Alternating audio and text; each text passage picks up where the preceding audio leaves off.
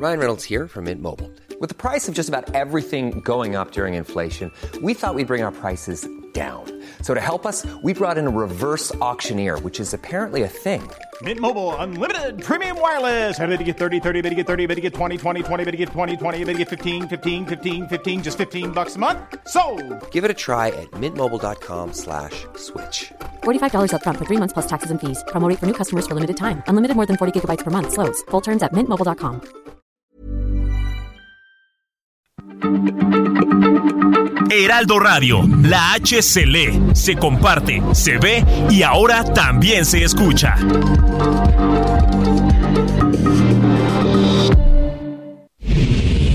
Ahora inicia A la Una con Salvador García Soto. A la Una, donde la información fluye, el análisis se explica y la radio te acompaña. A la Una con Salvador García Soto.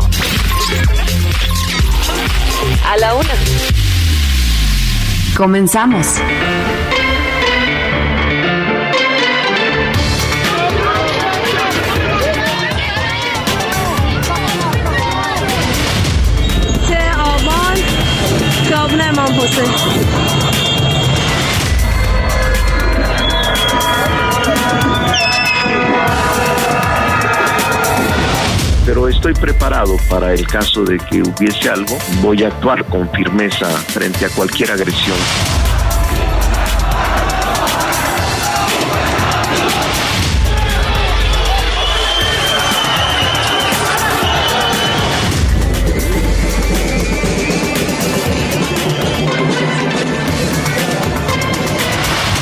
No, los militares eh, están dedicados a sus eh, tareas, a sus misiones.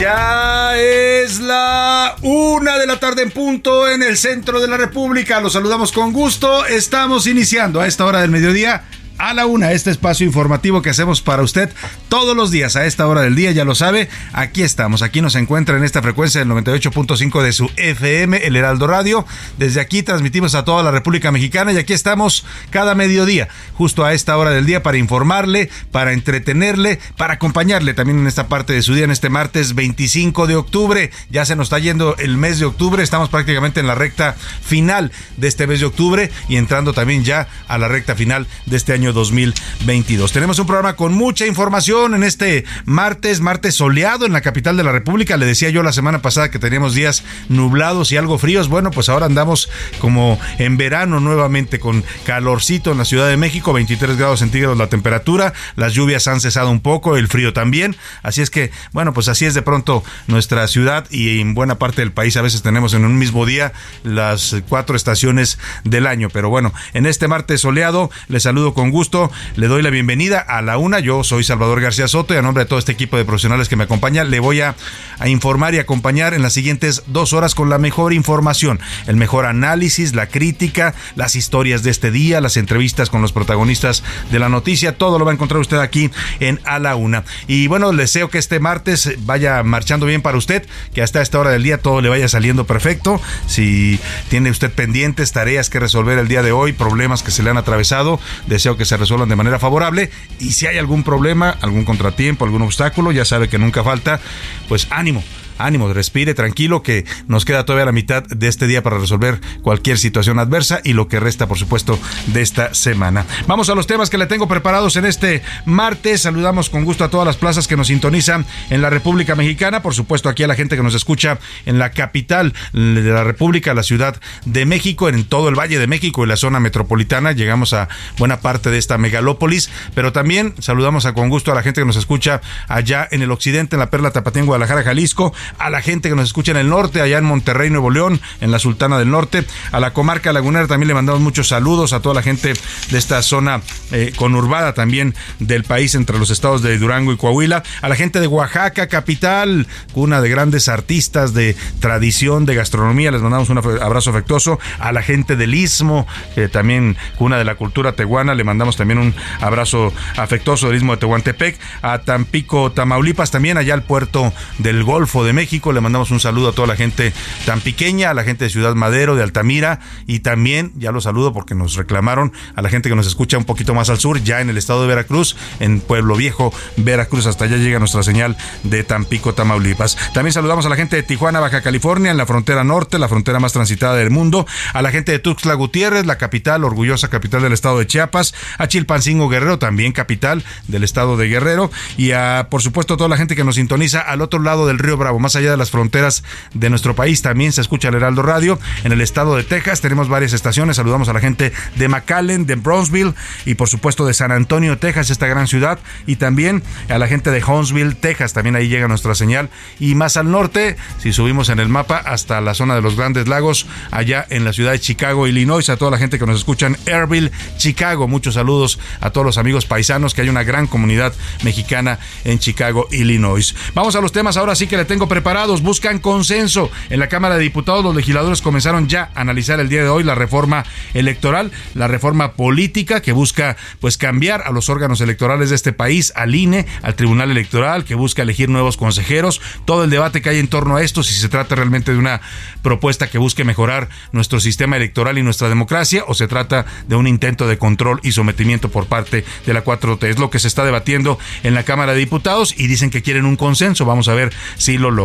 Carpetazo. Este, este lunes la Fiscalía Especializada en Materia de Delitos Electorales de plano dijo que se desiste ya de investigar a Pío López Obrador. En realidad nunca investigaron, no hicieron nada, pues se la pasaron casi dos años calentando este asunto después del escándalo de aquellos videos donde se veía al hermano del presidente López Obrador recibir sobres de dinero, sobres amarillos repletos de efectivo de parte de David León, que entonces era el coordinador nacional de protección civil. Bueno, pues eh, ya quedó el asunto resuelto. ¿Sabe cómo? Muy sencillo. Dijeron, pues no hay elementos para proceder penalmente en contra del señor eh, Pío López Obrador. Les llevó dos años, llegar casi dos años. Sí, ¿cuándo, fue este asunto? A ver, ahora le digo las fechas exactas. Eh, agosto del 2020, o sea, les llevó más de dos años. Me quedé corto, dos años y algunos meses para llegar a esta conclusión de que no había elementos y no se decidieron no ejercer la acción penal. Esa es la figura legal, no ejercicio de la acción penal. Y pues el presidente hoy eh, contento, celebró, pues seguramente de ahí salió la instrucción para que ya cerraran este asunto. Estaba muy molesto Pío López Obrador. Aquí platicamos con su abogado y Pío López Obrador se quejaba pues de que la fiscalía no hacía su trabajo, no resolvía ni para bien ni para mal y él era el primero que pedía que esto ya se resolviera. Y bueno, pues parece que le hicieron caso y para que no se enoje el señor Pío López Obrador, no vaya a andar hablando de más, pues mejor ya le dan carpetazo a este asunto. Voy a darle toda la información. También corrigen la plana. El presidente López Obrador le corrigió la plana al secretario de Gobernación, Adán Augusto López. Dice López, dice el presidente es curioso el juego ahí porque nadie duda que esto que dijo el señor Adán Augusto pues eh, sea un tema que conocen bien en Palacio Nacional, ¿no? Si no es que de ahí le pidieron que lo dijera. Pero hoy el presidente dice que no, que los militares no pueden eh, ser presidentes de este país y que no deben buscar ni aspirar a la presidencia en el futuro porque así lo establecen pues las leyes y que además se trata de un ejército con de lealtad y no de un ejército golpista. Le voy a platicar y hablando de Adán Augusto López anda muy activo el secretario de Gobernación en su gira nacional. Ayer estuvo en el Estado de México y desde ahí le dijo eh, frente a él, lo tenía a un lado, al gobernador del Estado de México, que él es el consentido del presidente López Obrador. Así se lo dijo, pero además, además dijo también que para el gobierno federal, para la 4T, el Estado de México es un asunto de seguridad nacional. Todo esto en el contexto de las elecciones para gobernador que habrá el próximo año en la entidad mexiquense. También le voy a contar de los intoxicados. Siguen estos fenómenos de intoxicaciones de niñas, niños y adolescentes en primarias y secundarias del país. Ahora fue el caso de una guardería infantil, en la guardería infantil 35 del IMSS, en donde se eh, pues intoxicaron los niños eh, eh, que están en esa, en esa guardería que se ubica en la Ciudad de México. Bueno, pues ahí le voy a dar toda esta información. También en los deportes, el hijo pródigo Checo Pérez está en su natal Guadalajara como la cabeza del showroom de Red Bull, previo al Gran Premio de México que comienza este fin de semana. Además, Chivas contra Cruz Azul y América contra Tijuana, la liguilla del fútbol femenil. Le voy a tener toda la información con Oscar Mota. Mientras tanto, en el entretenimiento, Anaya Rega nos va a platicar sobre Luis Miguel y su regreso el próximo año y sobre el ojo perezoso de Katy Perry. Vámonos Vámonos a las preguntas de este día para que usted como siempre lo hace, participe con nosotros y nos ayude a hacer este programa y este espacio que es suyo. En A la Una te escuchamos. Tú haces este programa. Esta es la opinión de hoy.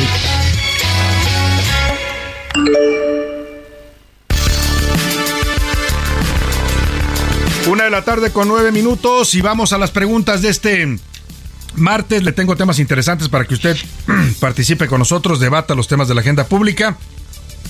Ayer empezamos con este tema, perdóneme, me agarró un poco de tos. Pero le decía, ayer estuvimos reportando esta marcha de estudiantes que se realizó en la ciudad universitaria, aquí en la capital del país. Jóvenes estudiantes, la mayoría de ellas mujeres, llegaron a protestar ante la rectoría de la UNAM para pedir justicia por el caso de un abuso sexual, una violación, de hecho, cometida, dicen ellos, en los baños del CCH Sur, este plantel de la Universidad Nacional Autónoma de México. En su protesta, que era pacífica, en su mayoría, aparecieron grupos de mujeres encapuchadas y, hombres también, eh, jóvenes que empezaron a vandalizar la torre de rectoría, agredieron las puertas, los vidrios, hicieron pintas y en este acto de, vandalizar, pues agredieron también el mural de David Alfaro Siqueiros que se ubica ahí en la torre de rectoría, un mural importante que es una obra plástica importante de David Alfaro Siqueiros eh, y esto provocó incluso que la UNAM anoche interpusiera una denuncia penal en contra de quien resulte responsable por agredir un patrimonio artístico, un patrimonio artístico y eh, cultural de no solo de la universidad, sino del país. El derecho a la cultura se llama justamente este mural eh, de David Alfaro Siqueiros que fue agredido con pintas, pintarrajeado y bueno, pues cultura es lo que les falta a estos jóvenes para saber que hay algunos límites, ¿no? Está bien que, que hagan protestas y que puedan vandalizar las puertas si usted quiere, pero agredir una obra de arte que ellos saben o deben conocer como estudiantes de la UNAM, pues la agredieron ahí en la eh, muro norte de la torre de rectoría. Yo le quiero preguntar si usted está de acuerdo con este tipo de protestas de estudiantes o de cualquier grupo eh, eh, que proteste, que se manifieste en las calles de cualquier ciudad del país.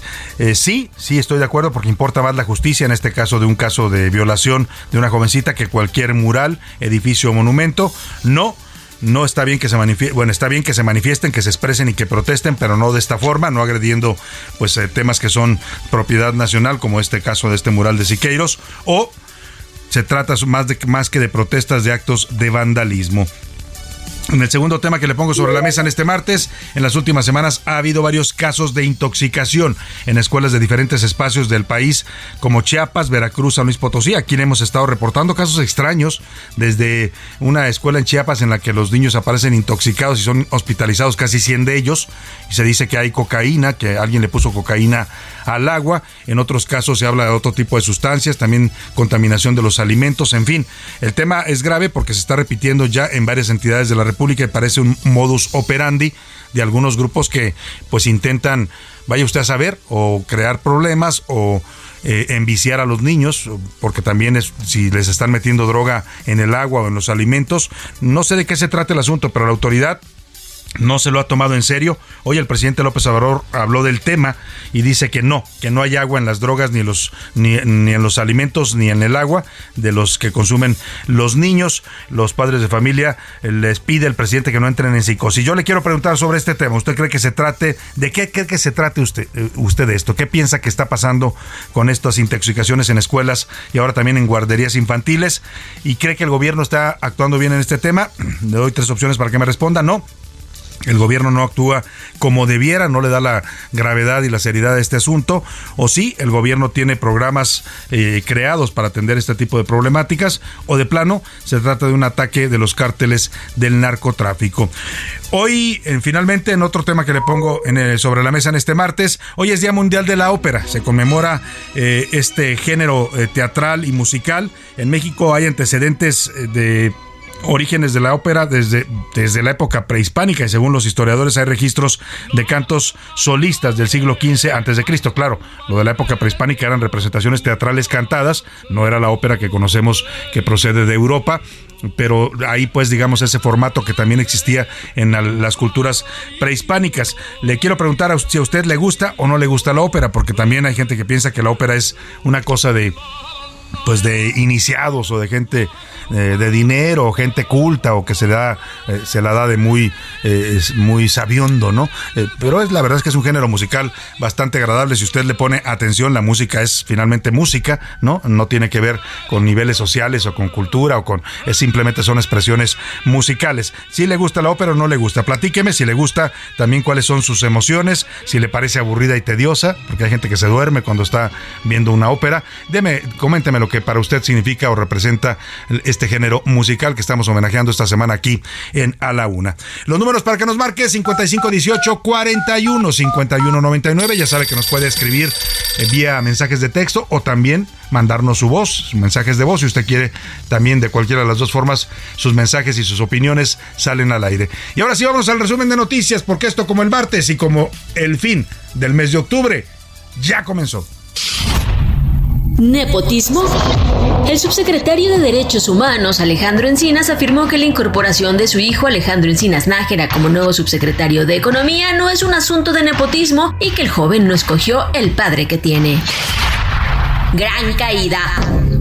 La madrugada de este martes 25 de octubre, el servicio de WhatsApp dejó de funcionar a nivel mundial desde las 2 de la mañana, tiempo del centro de México. Miles de usuarios reportaron que no podían enviar ni recibir mensajes a través de la aplicación. El servicio se regularizó alrededor de las 4 de la mañana.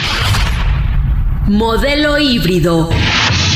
Representantes del sector privado pidieron esperar un año para concretar una reforma que regule el empleo en plataformas digitales, además de privilegiar cambios a la ley del IMSS. Las horas en conexión determinarían si una persona es trabajadora o es colaboradora esporádica. Autosuficiente. La autosuficiencia en combustible se logrará hasta el último año de este sexenio y no en 2023, como preveía la estatal en su último plan de negocios de diciembre del 2021 de Pemex.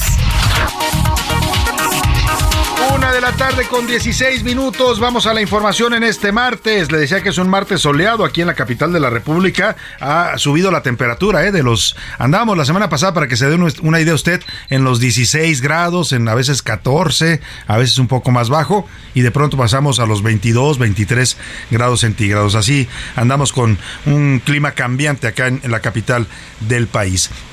Donde también se está calentando el clima es este el político en la Cámara de Diputados, porque comienza hoy la discusión de una controvertida reforma política y electoral, la reforma del presidente López Obrador que busca desaparecer al actual Instituto Nacional Electoral, crear un nuevo organismo, le llaman en la propuesta del presidente el Instituto Nacional de Elecciones y Consultas, y quieren cambiar también la forma en que se elige a los consejeros, ya no a propuesta de organismos sociales y votación de la Cámara de Diputados, sino por elección de voto directo. Oiga, esto es un desgarriate, como si no tuviéramos eh, eh, eh, suficientes elecciones en México, quieren hacer más elecciones ahora de consejeros del Instituto Electoral. Están iniciando esta discusión, ayer platicábamos aquí con el coordinador del PAN, Jorge Romero, dicen los de Morena, lo dijo ayer Ignacio Mier, el coordinador de la mayoría morenista, que quieren un consenso, que quieren llegar a un acuerdo con la oposición para que esto salga por consenso y que se apruebe la reforma constitucional con mayoría calificada.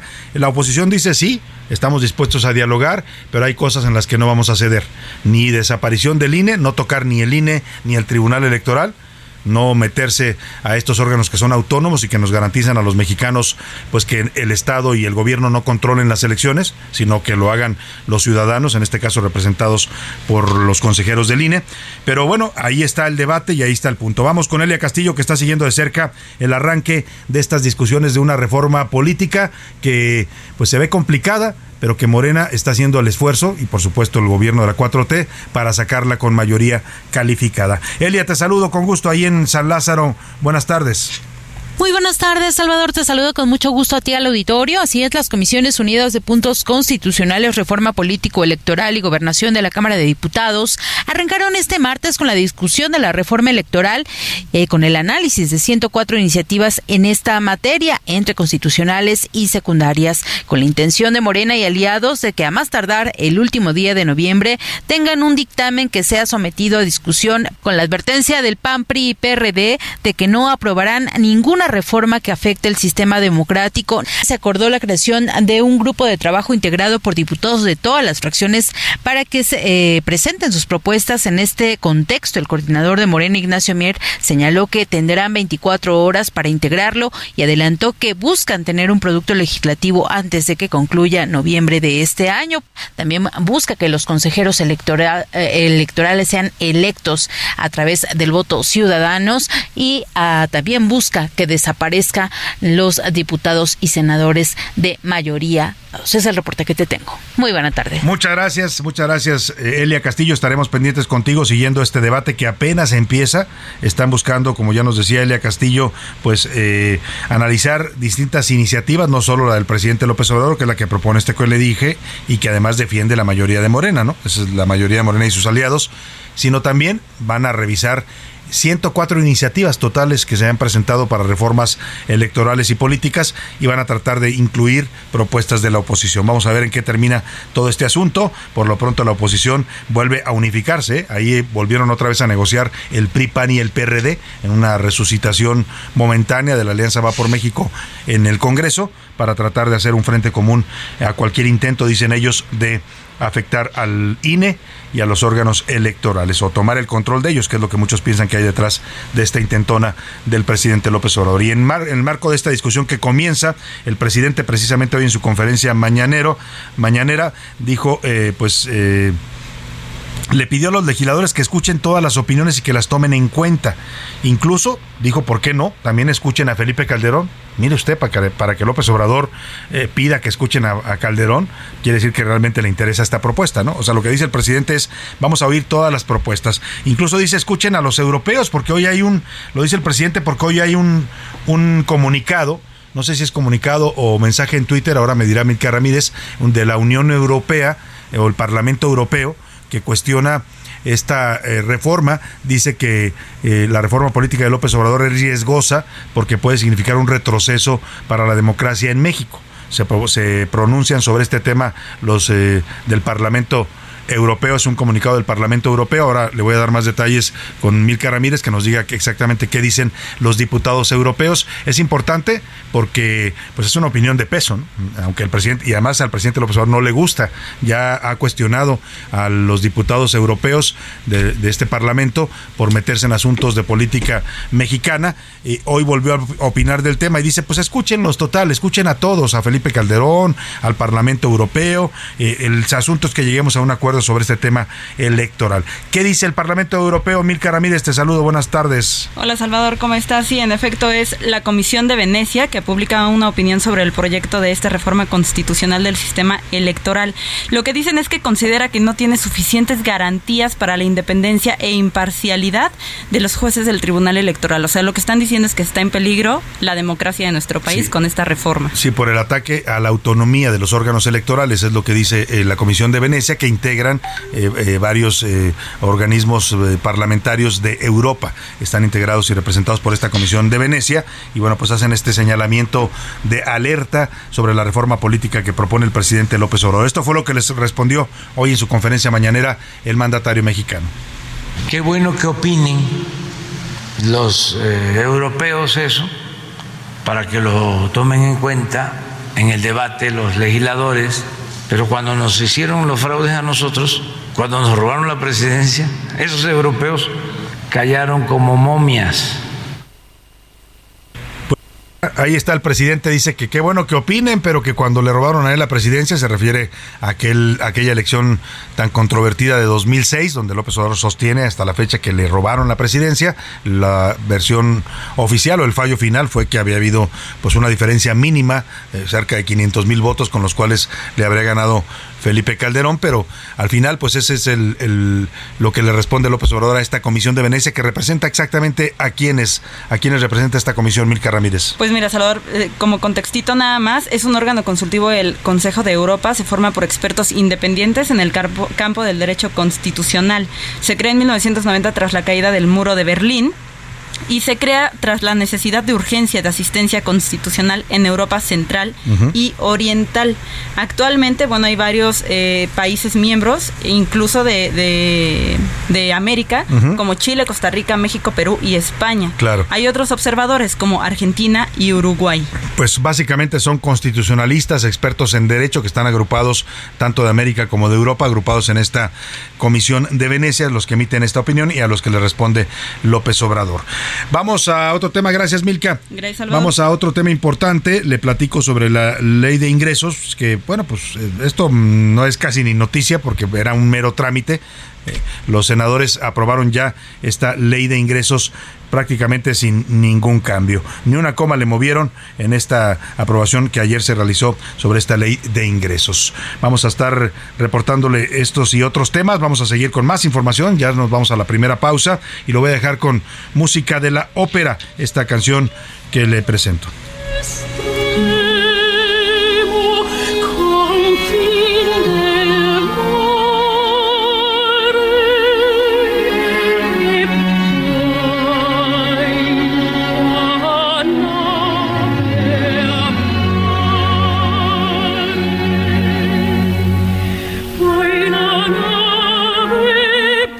Momento regresamos.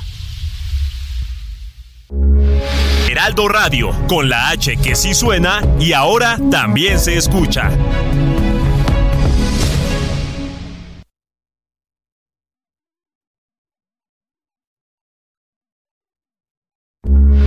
Heraldo Radio, con la H que sí suena y ahora también se escucha. Ya estamos de vuelta en A la Una con Salvador García Soto. Tu compañía diaria al mediodía. En Soriana encuentras la mayor calidad. Aprovecha que el pollo entero fresco está a solo 38.90 el kilo. O lleva carne molida de res 80-20 a 87.90 el kilo. Sí, carne molida de res a solo 87.90 el kilo. Soriana, la de todos los mexicanos. A octubre 26. Aplican restricciones. La rima de Valdés. O de Valdés la rima. No les da tantita pena ni a Monreal ni a las Sansores. En su partido, señores, ya se tienen pena ajena. Y es que la gente en Morena ya se están apuñalando, se están canibalizando al interior del partido. Se dice que ya está herido y que se anda reventando. Doña Laida, tú te metes en algo nada amistoso. Es un juego peligroso que a Ricardo así lo retes. Es que hay montones de. Eh, de cohetes al interior del partido. Esto no se pone chido. ¿Cómo la vas a jugar este martes de jaguar? Es tema controvertido.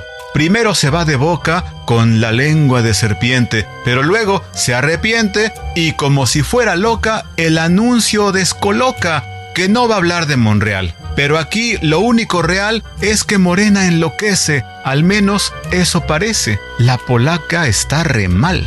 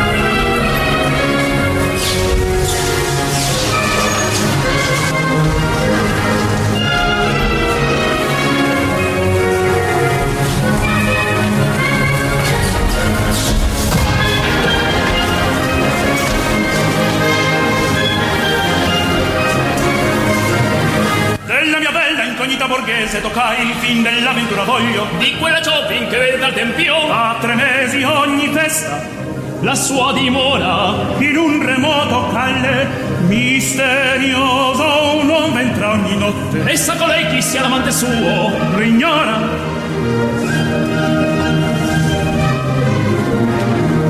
Quante beltà! Mi date le vince tutte ricce fra la sposa. Non vuole il conto compio a me che importa d'altre potria ne sventura per me certo saria della mia bella incognita borghese tocca il fin dell'avventura voglio di quella Chopin che vede dal tempio a tre mesi ogni festa Una de la tarde con 33 minutos. Estamos regresando de la pausa con esta área de ópera, un tema que pertenece a la ópera de Giuseppe Verde Rigoletto. Se llama Mi Bella Incógnita Burgués. La canta nada más y nada menos que el gran tenor mexicano Javier Camarena. Usted escuchó la voz de Camarena y si no lo ha escuchado, le recomiendo que lo escuche. Es hoy considerado uno de los mejores tenores a nivel internacional. Se ha presentado en todos los escenarios importantes de la ópera, ha representado a la mayor parte de los personajes importantes en ese mundo operístico y es sin duda una hermosa voz la que tiene Javier Camarena. Escuchamos un poco más y nos fuimos a la pausa, ya no se lo alcancé a presentar por el tiempo, con ah, mucho de lo que veremos de la ópera Madame Butterfly, interpretada por una soprano asiática, Jing Wan, área de esta ópera de Giacomo Puccini, que relata pues el amor eh, entre un teniente de la Marina norteamericana y una joven japonesa. Sigamos escuchando un poco de ópera y celebrando a la ópera en este Día Mundial de este género musical. La non il a che importa. D'altre potria ne sventura per me A la una, con Salvador García Soto. Una de la tarde con 35 minutos y un caso en el que no cantaron, hablando de ópera, nadie cantó, ¿no? Bueno, creo que fue a declarar, sí, Pío López Obrador, el hermano del presidente López Obrador, le estoy hablando de este caso de los videos donde se le veía recibiendo sobres de dinero en efectivo. López, eh, Pío López Obrador declaró, el presidente López Obrador no quiso declarar, dijo que no, que no iba a declarar, que podía mandar una declaración escrita, creo que nunca la mandó, o sea, a eso se comprometió en su mañanera. Y al final, después de dos años y tres meses, pues esto fue en agosto del 19, en- sí, dos años y dos meses, casi tres meses, pues el- la Fiscalía General de la República, que nunca se metió a fondo al tema, que nunca investigó, pues porque se trataba de la familia presidencial, incluso el propio Pío López Obrador se quejó, aquí en estos micrófonos tuvimos a su abogado eh, transmitiendo la queja que ya había hecho el propio Pío en una entrevista que le dio a la revista Expansión, donde decía pues que la fiscalía haga su trabajo, que investigue y que me diga si soy culpable o soy inocente de este tema, pero ya, ya den un fallo, porque él decía que esto le había afectado mucho a su familia. Y cuando decía su familia no hablaba del presidente López Obrador, ¿eh? decía a mi familia, que me importa que es mi esposa y mi hijo. Nos ha afectado muchísimo. Yo soy el que está pagando todo esto. Así es que resuelvan ya. Y bueno, parece que esta presión de Pío López Obrador surtió efecto. Yo le decía tras bambalinas en los pasillos de Palacio se comentaba que este tema confrontó incluso a los hermanos. Que Pío López Obrador se quejaba pues de que él había cargado con todo el costo de este de recibir este dinero que al final era dinero para López Obrador, así lo reconoció el propio presidente. Y bueno, el caso es que ayer la Fiscalía General de la República, a través de su Fiscalía de Delitos Electorales, pues decidió que no había elementos y que entonces no ejercería acción penal en contra de Pío López Obrador por haber re- recibido dinero en efectivo para financiar un movimiento político. Y bueno, carpetazo al asunto, para que me entienda usted, carpetazo al caso del hermano del presidente. Diana Martínez, cuéntanos, muy buena tarde. Así es, Salvador, buenas tardes. La Fiscalía Especializada en Materia de Delitos Electorales, la FICEL, determinó no ejercer acción penal contra Pío López Obrador, hermano del presidente Andrés Manuel López Obrador, y el excoordinador nacional de Protección Civil, David León. La investigación derivó de la difusión de videos en los que se observa a León entregarle dinero al hermano del titular del Ejecutivo. El agente del Ministerio Público de la FICEL notificó la determinación, pues para la Fiscalía no se cometió un delito electoral, pero solicitó que se envíe esta decisión al director general jurídico en materia de delitos electorales de esta Fiscalía para que la autorice. La FICEL informó que a pesar de que la investigación continuaba luego de las declaraciones de Pío López, la autoridad ministerial decidió atender la resolución del juez de amparo y determinar el no ejercicio de la acción penal por falta de pruebas suficientes. Pío López Obrador declaró en una entrevista a un medio de comunicación que el dinero fue utilizado para gastos menores del movimiento. Hasta aquí mi reporte. Pues ahí está lo que concluye la fiscalía después de dos años de que tuvieron el caso ahí archivado, durmiendo, porque nunca investigaron nada, pues que no hubo delito electoral. O sea, La ley electoral dice claramente que los partidos eh, políticos o movimientos políticos, porque así lo justifica el presidente, que no era un partido, que era un movimiento, ahora lo va a escuchar usted. Mire, sean movimientos, sean partidos, sean asociación política, no pueden recibir dinero en efectivo de un particular. Está prohibido por la ley. Hay un límite. Pueden recibir hasta 10% de su financiamiento nacional cuando ya son partidos. Pero eso de que reciban sobres de dinero, que nadie sabe de dónde viene, si es dinero público, si es dinero del crimen organizado, de cuál es el origen, pues por supuesto que hay sospecha de un delito. Por supuesto que mínimo había sospecha de un delito electoral, pero pues la fiscalía ya decide darle carpetazo al asunto y hoy el presidente lo celebra diciendo pues que no se trataba de dinero para un partido, sino para un movimiento. El video se grabó por ahí de 2015, mediados de 2015, cuando David León, que entonces trabajaba para el gobierno de Chiapas, le, eh, pues se, reunía con el señor Pío López Obrador, no fueron una vez, fueron varias, hasta llevaban la cuenta de cuánto le había dado. Ahí en los videos se escucha que le decía, ya te di 400, me faltan 500 y vamos a completar, hablaban incluso de, millones de pesos. Eh, pues en ese tiempo se estaba fundando Morena para que tenga usted claro hacia dónde iba el dinero. El propio López Obrador ya reconoció alguna vez que sí, que el dinero era para su movimiento y hoy lo justifica de esta manera. Total, ya sabe, en este gobierno la justicia se aplica solo para los adversarios, para los de casa y sobre todo para la familia, no se les toca. Creo que fue un recurso que se entregó para un movimiento, no era para un partido, según se ha aclarado o se ha dicho. Y pues se hizo todo este escándalo porque pues es en contra mía, básicamente. Por eso si está mal el procedimiento legal, pues que se revise. Si este, se encontró de que el Ministerio Público, el juez, actuó por consigna o hubo influyentismo, que se revise o que se presente una nueva denuncia pues ahí está el presidente, que se revise, que se revise, pero no hubo delito, dicen. Ahí está ya resuelto el asunto y dice que era para un movimiento, no para un partido. No cambia el asunto, ¿eh? al final es dinero ilegal. A cualquiera que lo captaran en video recibiendo dinero en efectivo tendría un problemón serio para empezar con el SAT, ¿no? De dónde está recibiendo dinero y sobre todo si se trata de un partido político en ciernes como era Morena. Pero bueno, pues al final ahí queda el tema y así lo justifica el presidente que dice creo que era dinero para el movimiento, creo, como si no supiera. El propio Pío López Obrador declaró que este dinero él lo recibía para entregárselo a su hermano. Pero bueno, ahí dejamos el tema. Vámonos al secretario de Gobernación, que ya lo están tundiendo en las redes sociales, en los cartones. Dicen que es el secretario de Desgobernación porque anda peleando con los gobernadores. Y bueno, pues sigue sigue dando por de qué hablar el secretario Adán Augusto. Yo creo que eso es lo que busca, porque al final, pues es aspirante presidencial, es corcholata. Hoy hizo una declaración diciendo que está listo para participar en el proceso interno de Morena y necesita que la gente lo conozca más. Es el menos, el menos conocido de los tres corcholatas, ¿no? Claudia Sheinbaum, que trae un aparato impresionante de propaganda y de publicidad, lo vemos por todos lados, ahora con motivo de su informe, y con sus eventos apoteósicos, ahora hasta baila aeróbics, la jefa de gobierno, ¿no? Bueno, cambió radicalmente la jefa de gobierno que conocimos al principio, a la que estamos viendo hoy en campaña. Marcelo Ebrard, que también hace su luchita y andaba el domingo en el desfile de las, de las calaveras, este, disfrazado de calavera, ¿no? Hace sus TikToks, contesta el WhatsApp, ¿no? Anda recorriendo el mundo a nombre del presidente y promoviendo también su imagen.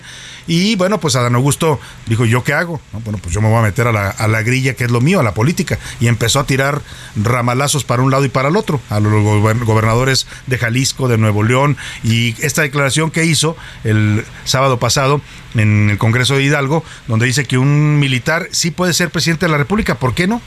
Porque no se lo prohíbe la ley, si se mete a competir y se hace candidato por un partido, podría ser presidente. Dijo, bueno, pues hoy le preguntaron al presidente López Obrador que qué pensaba de esta declaración de su secretario de gobernación y López Obrador, que es muy hábil para estos juegos, ¿no? O sea, él manda, él, él manda el mensaje, ¿no? Él echa a andar a Dan Augusto y le dice, a ver, suelta esto, a ver qué, cómo reaccionan, ¿no?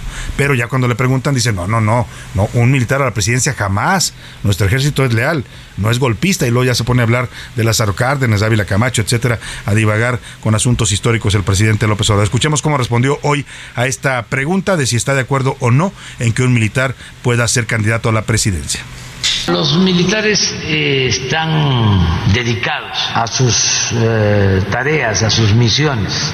Nosotros tenemos un ejército muy leal a las instituciones, un ejército obediente a los gobiernos legal y legítimamente constituidos. No tenemos nosotros un ejército golpista, al contrario, el ejército actual surge para oponerse al golpe de Estado bueno, nadie le preguntó al presidente si estaba de acuerdo con un golpe de Estado. ¿eh? La pregunta era bastante clara y lo que dice Dan Augusto es muy claro.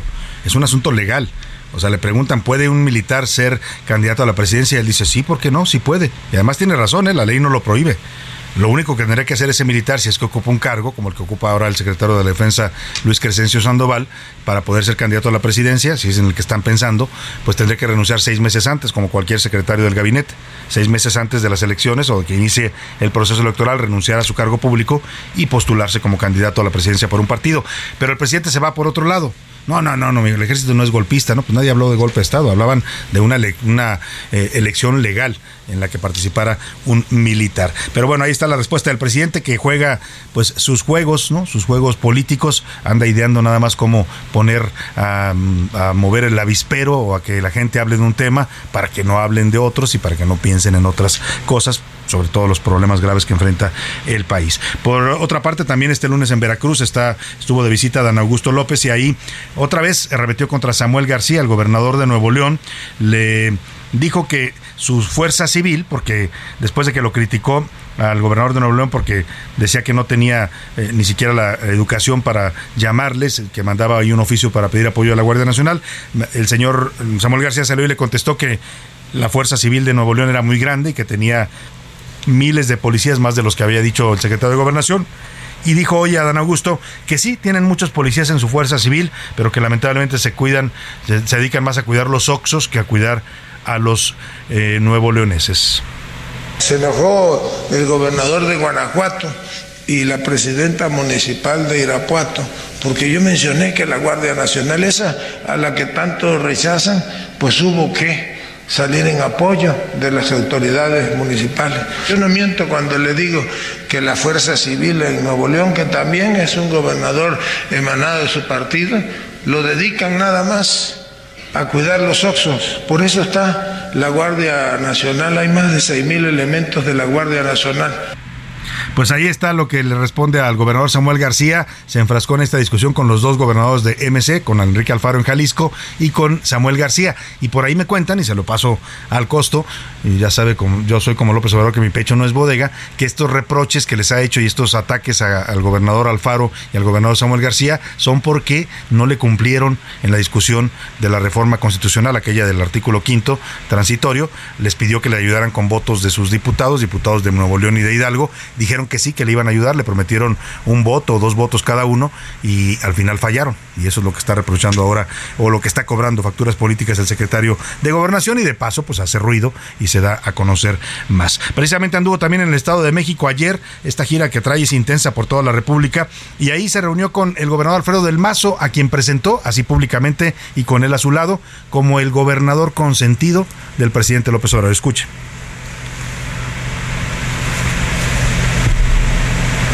A ver, no, no está, no está bueno. Año hablé de que íbamos a tener un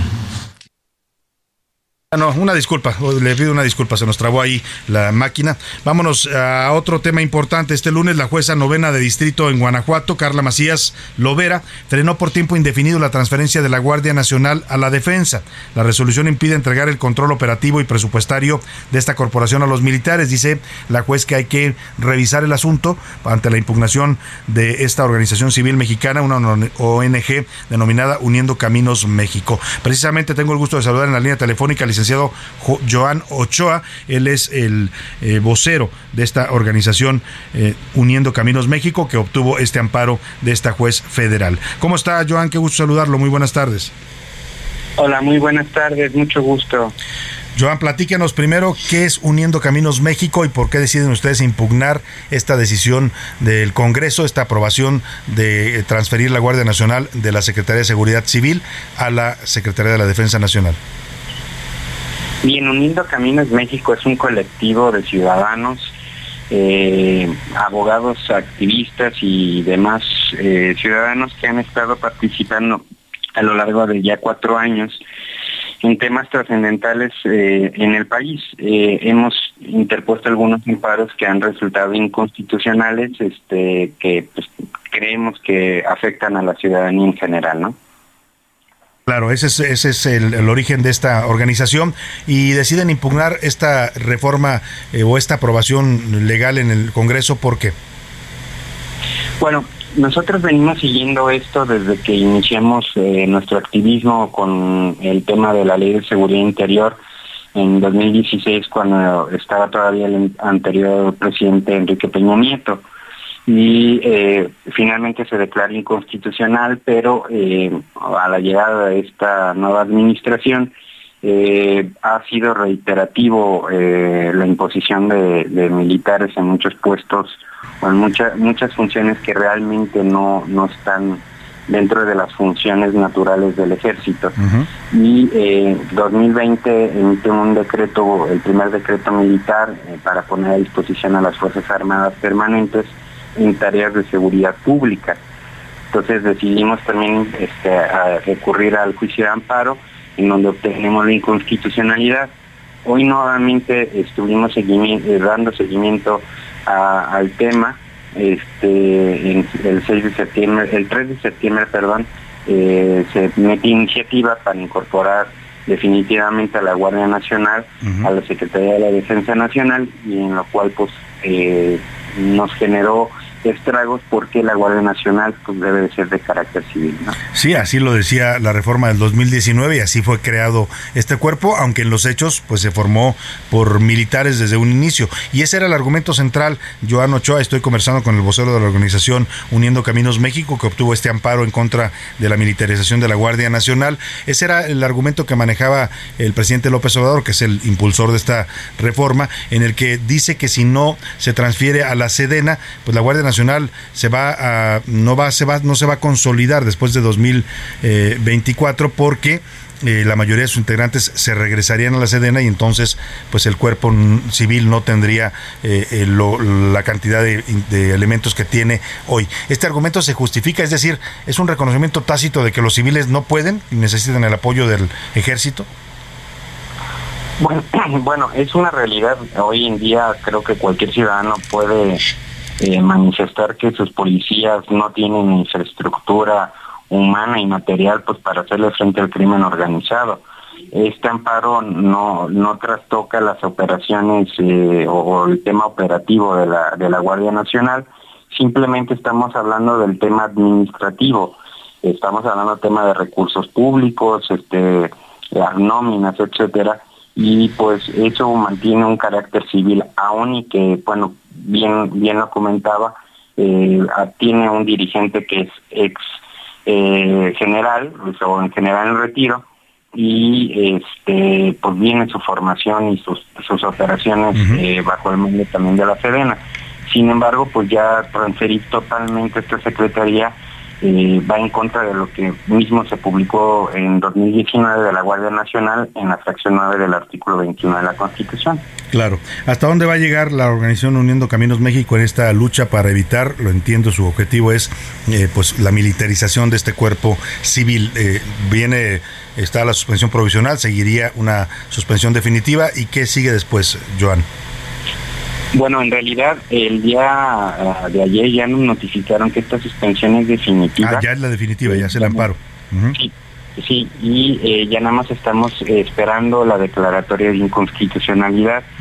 eh, quizás tarden unas semanas, acaso meses, para que se pueda eh, resolver.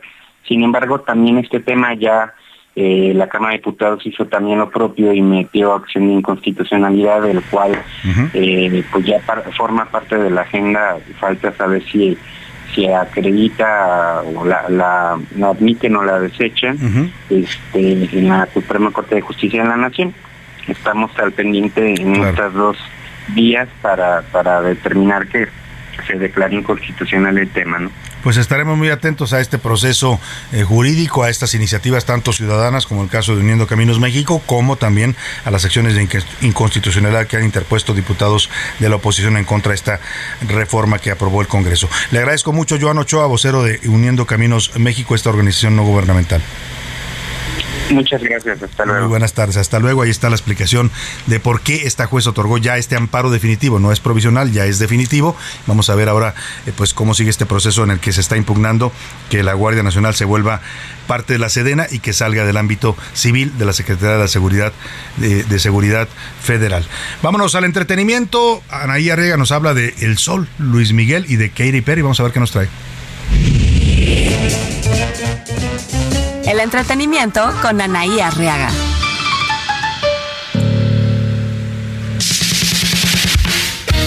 Anaí, ¿cómo estás? Muy buenas tardes. Muchas gracias, mi querido Salvador. Fuerte abrazo, excelente martes para todos.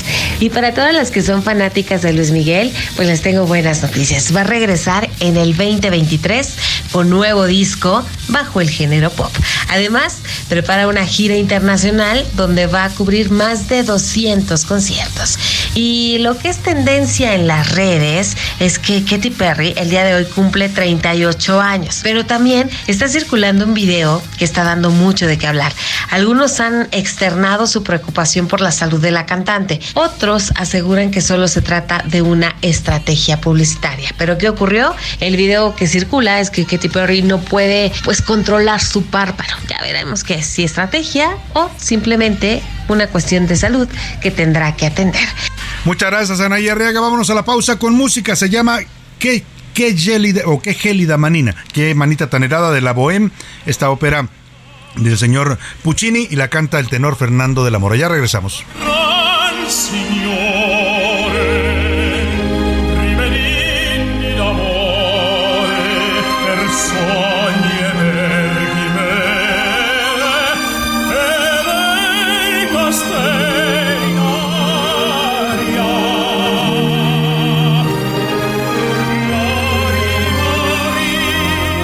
En un momento regresamos.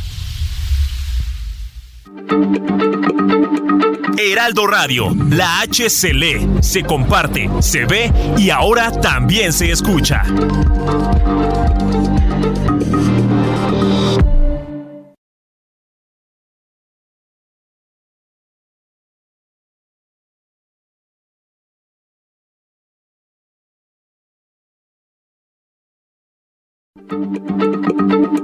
Heraldo Radio, la H se se comparte, se ve y ahora también se escucha.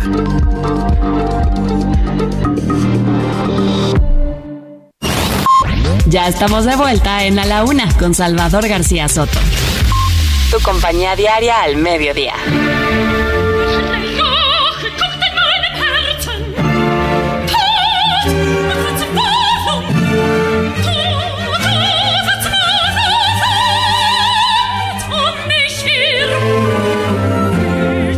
Schmerzen, dich zerreißer Todesschmerzen, zerreißer Todesschmerzen.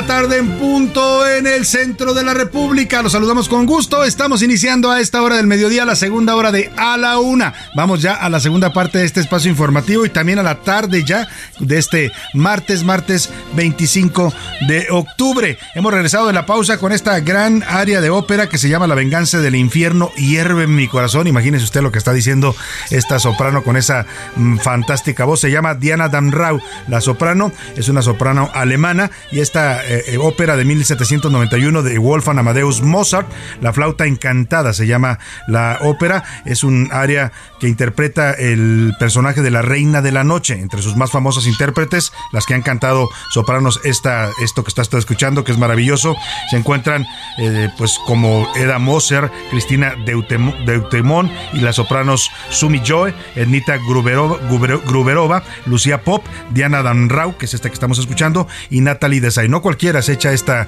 área, ya escucha usted los agudos que se tienen que lograr. Y mire cómo a veces la ópera trasciende generaciones. Esta, esta, esta área, esta parte en particular de, cuando hace la, imita el sonido de una flauta, la voz de la soprano, se ha vuelto popular entre las nuevas generaciones porque se utiliza mucho en TikTok. Es de tendencia, hacen muchos lipstick que le llaman, hacen como si estuvieran cantando, interpretando esta ópera y bueno, así, así se conoce también entre las nuevas generaciones eh, óperas importantes como esta. Escuchemos un poco más de la bella voz de Diana Danrau en La venganza del infierno hierve en mi corazón de la flauta mágica de Wolfgang Amadeus Mozart.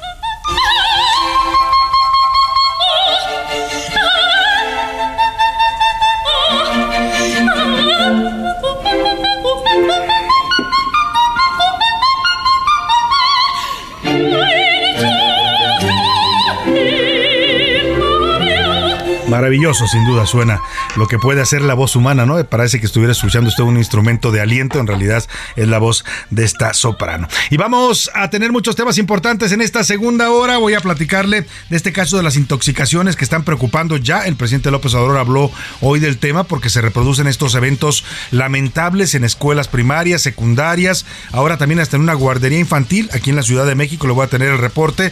Y dice el presidente López Obrador que no cunda el pánico, así les dice a los padres de familia. Él no cree que se trate de drogas. En algunos casos los padres de familia dicen, claro que sí, a mi hijo le hice un examen. En el caso de Chiapas decían, yo llevé a mi hijo a un laboratorio privado y me dijeron que tenía rastros de cocaína en, el, en su sangre. Es decir, que el tema es delicado y parece que las autoridades no, han, no lo han enfocado con ese nivel de gravedad. Voy a platicarle también del político conservador Rishi Sunak, que es el nuevo primer ministro de la Gran Bretaña después de la renuncia de Liz Truss. Ahora le toca el turno a este eh, personaje que además es histórico. Le voy a decir por qué. Él, Rishi Sunak, si el nombre le suena a hindú, pues es que es de origen hindú, que fue una colonia británica durante muchos años y es la primera vez, escuche usted, no solo que una, eh, un eh, británico de origen hindú como es Rishi Sunak ocupa la primera magistratura de este país, sino también que una persona no blanca o sea, él es eh, moreno como, eh, como descendiente de la cultura hindú,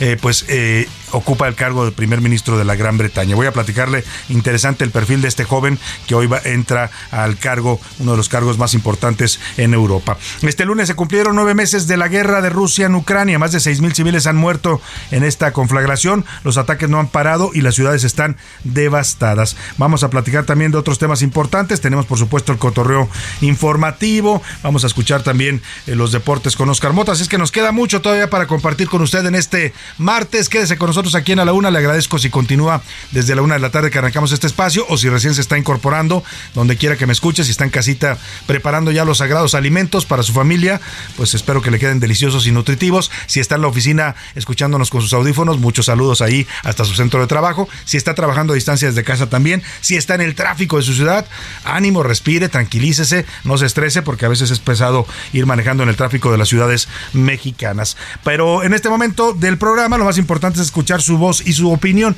y para eso ya están conmigo aquí en la cabina y les doy la bienvenida a Laura Mendiola. ¿Cómo estás Laura? Buenas tardes. Hola, ¿qué tal Salvador? Un gusto estar compartiendo cabina contigo, con Milka y con todo el auditorio que nos acompañan de una a tres. Hoy vino de rojo Laura, un rojo intenso. Sí, intenso como el calor que está haciendo allá afuera. Oye, sí, lo que decíamos, ¿no? Pasamos del frío eh, ya casi invernal que tuvimos la semana pasada al calor veraniego de nuevo en esta semana. Raro el clima acá en la Ciudad de México que cambiante. Milka Ramírez ¿cómo estás? Muy bien, Salvador. Yo no vengo de rojo intenso, vengo de no, viene de... de, tigre. ¿Sabe cómo viene la Milka, Milka Ramírez? Para lo que nos están escuchando, viene como el martes del jaguar de la isla. Ay, es que estoy, estoy a la expectativa. Hay una blusa así de animal print, ¿no? Que le llaman eh, como tipo jaguar. Eh, que por cierto se va a poner bueno hoy en la tarde, ¿no? Se va a poner bueno, vamos a ver qué dice. Ayer le dije que se traían estos dimes y diretes Laida y Monreal y resulta que al final Laida ayer dijo que siempre sí le va a tundir a Monreal, Laura. Sí, así es. Lo que dijo es, quizá no saco los audios, pero sí va a haber información que le vamos a sacar rápido al sol a Ricardo. Bueno, y vamos a ver en qué, qué, pues él, qué es lo que saca Laida y también Monreal dijo que pues va a proceder legalmente, o sea que la puede demandar si se mete con temas de privados. Ahí está. no, ¿Ese es un león o es un jaguar? ¿Qué es? ¿Jaguar o león? Es jaguar. Dicen que para arriba del jaguar nada más está el león, ¿no? El león y el tigre pues a ver si no le salta un león o un tigre al aire, ¿no? Pero bueno, ahí está el asunto. Vámonos a escuchar los mensajes de nuestro público, las opiniones a las preguntas que formulamos hoy. Milka Ramírez, temas interesantes que estamos debatiendo el día de hoy. Así es, Salvador, hicimos tres preguntas. La primera es sobre las manifestaciones que se realizaron ayer por eh, alumnas del CCH Sur.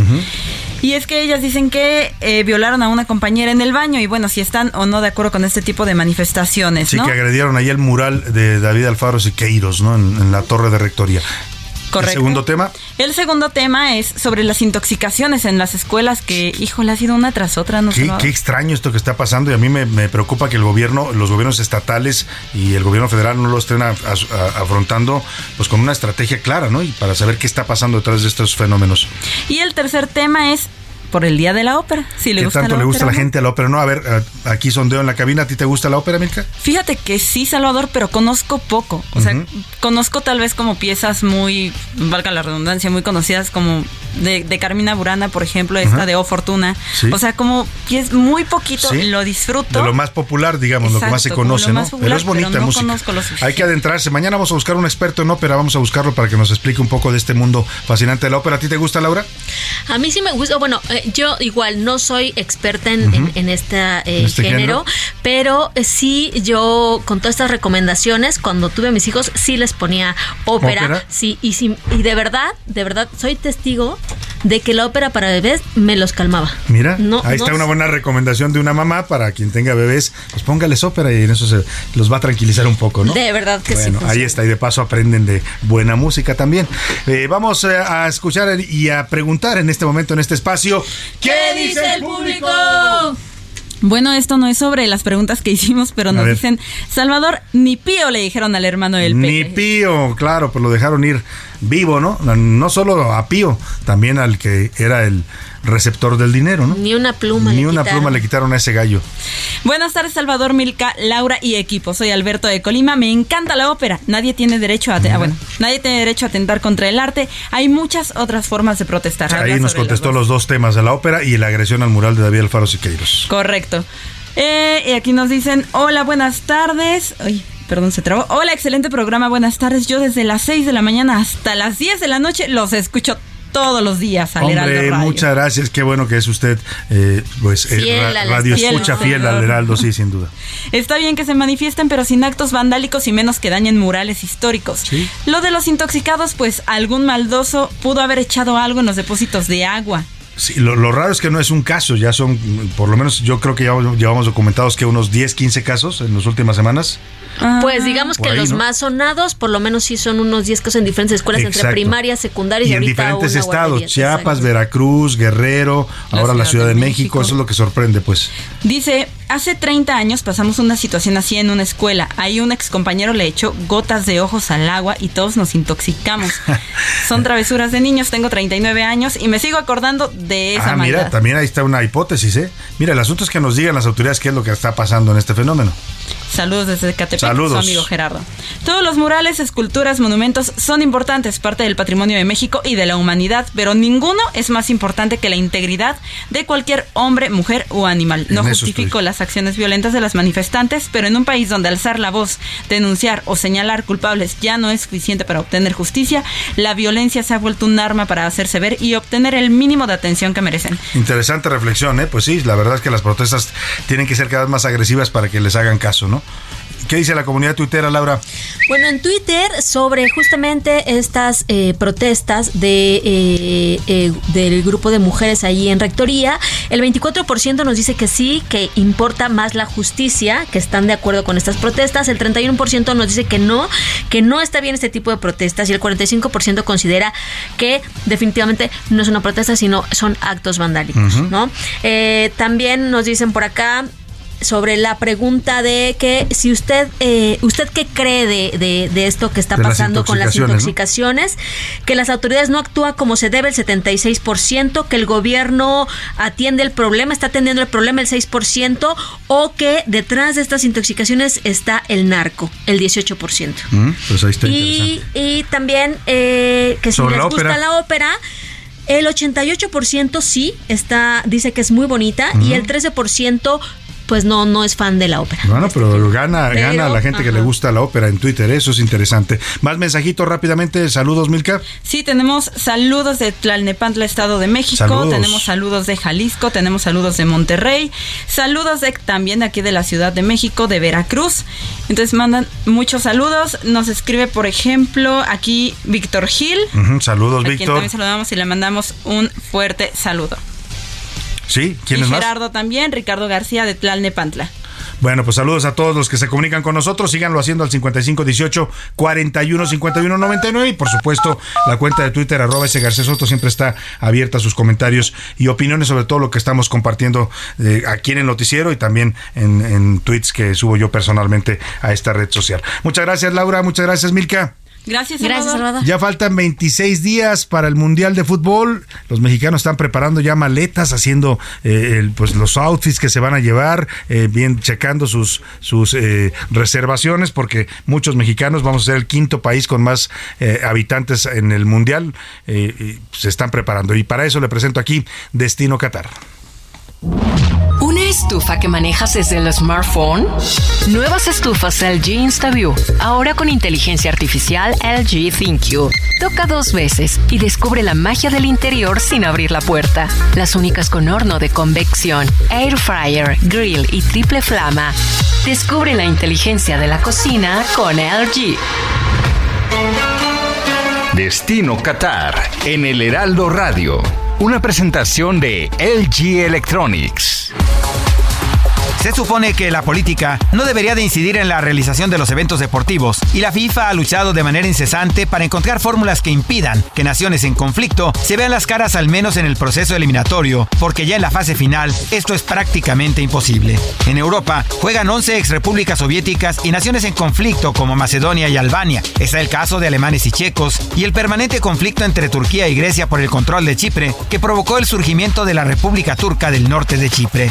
Contra el reconocimiento de España, Gibraltar, la pequeña punta de la península ibérica en el Mediterráneo, existe como miembro con plenos derechos, así como pequeños principados como Luxemburgo o Andorra, todo en un continente con múltiples conflictos bélicos, diferencias brutales de ideología y constantes choques por la supremacía racial, pero que rara vez afortunadamente se traducen en conflictos en la cancha. El fútbol sigue siendo un calmante gigantesco para la autodestructiva naturaleza de los seres humanos. Hasta la próxima, los saluda Edgar Valero. Destino Qatar en el Heraldo Radio. Una presentación de LG Electronics.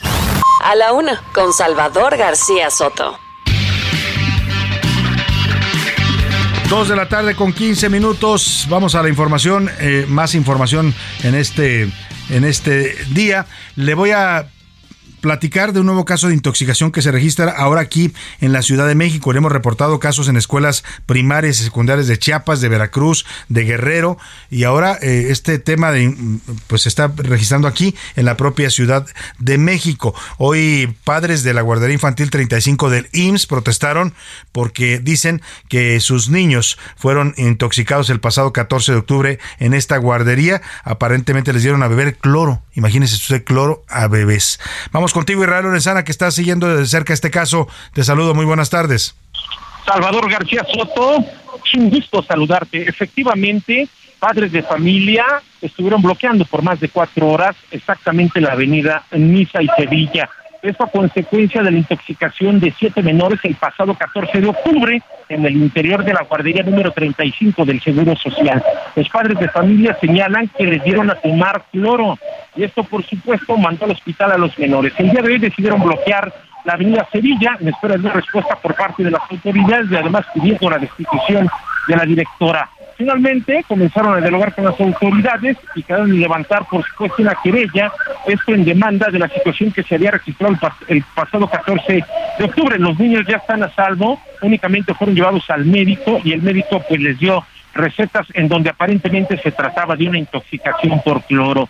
Ya la circulación ha sido reabierta, Salvador, y las investigaciones van a continuar y los padres de familia de la guardería número 35 quedaron de volverse a reunir con la directora de este plantel. Pues Salvador García Soto, la información que te tengo. Muchas gracias Israel Lorenzana, pues ahí está este caso que se suma a los que se han registrado en estados como Chiapas, Hidalgo, Veracruz. Le preguntaron hoy, el tema llegó hasta la mañanera con el presidente López Obrador, le preguntaron que qué pensaba de estos casos extraños que se están reproduciendo en varios estados, en algunos casos se ha hablado de presencia de drogas en estas intoxicaciones eh, y el presidente pues pidió a los padres que no entren en pánico, que eviten la psicosis y que esperen los resultados de las investigaciones. Escuchemos.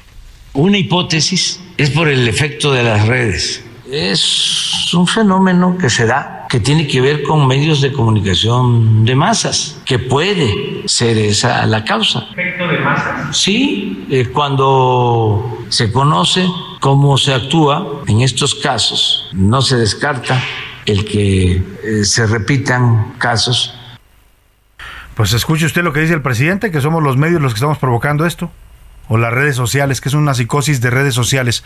Lo mismo dijo cuando balacearon ciudades y a la gente en las calles, ¿eh? que todo era exageración de los medios, que es una psicosis colectiva, dice el presidente. Bueno, hemos tenido testimonios, ¿eh? hemos escuchado a los padres de los, de los estudiantes decir que sus hijos fueron intoxicados.